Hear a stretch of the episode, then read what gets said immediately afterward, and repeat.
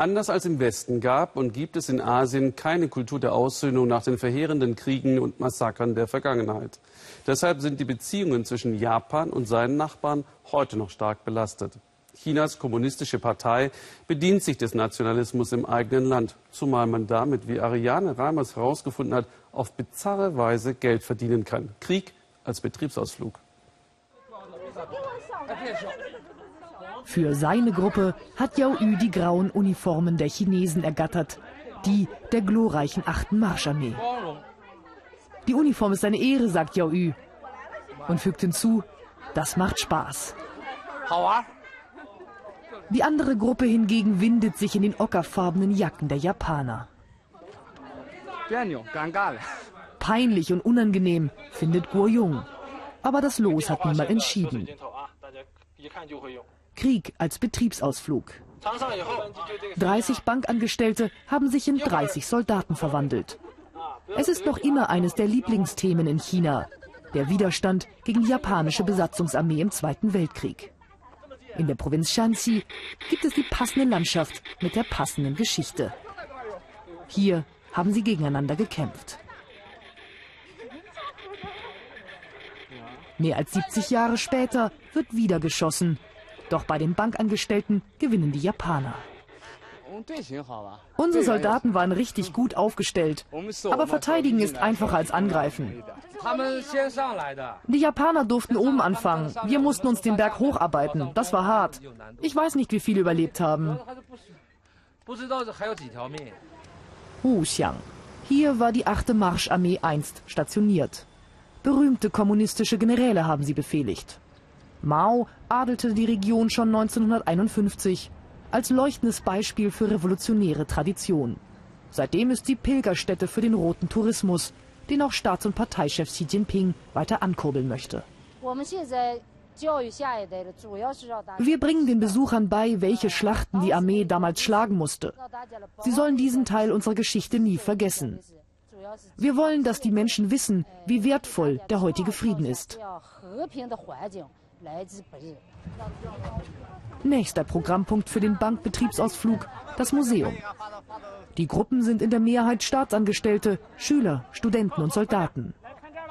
Das obligatorische Foto der Parteizelle der Bank mit Parteifahne. Im monumentalen Museumsbau Waffen, Schlachtpläne und Fotos vieler prominenter KP-Mitglieder. Der Kampf gegen die Besatzungsmacht Japan wurde vor allem dank der chinesischen Nationalisten, der Kuomintang, gewonnen. Im heutigen China wird lieber die Rolle der kommunistischen Partei überhöht.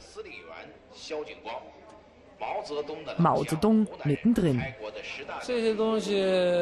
Wir haben das natürlich schon in der Schule gelernt.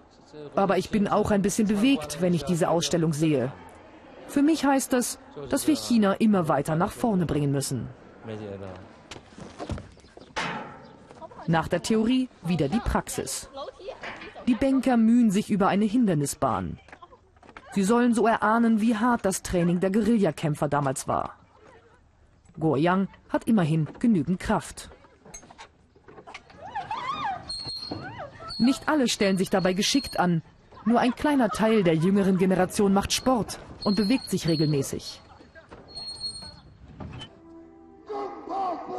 Die tapferen kommunistischen Untergrundkämpfer und unterdrückten Bauern der Provinz Shanxi spielen die Hauptrolle bei den vielen Propagandaaufführungen.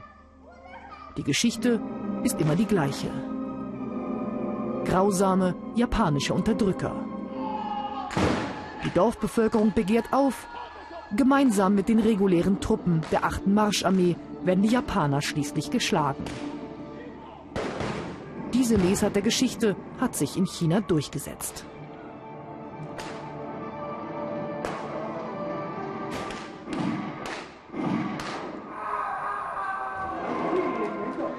Und der Sieg ist immer rot.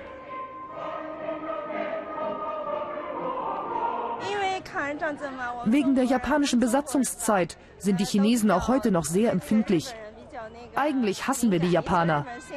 Und unseren Sieg hier zu sehen, macht sehr viel Spaß. Nach der Aufführung können die Besucher wieder selbst zur Waffe greifen. Ein Anti-Japaner Schießbudenplatz. Freizeitspaß, der eines Tages ernst werden könnte. Im Ringen der Regierung um die Territorialinteressen im ostchinesischen Meer. Der Hass auf Japan, hier wird er gezüchtet. Am Ende steht die Siegesparade. Die Japaner sind geschlagen, die Revolution hat triumphiert. Eine kommunistische Propagandashow. Das ist auch die Hauptbotschaft des roten Tourismus. China ist stark, dank der kommunistischen Partei.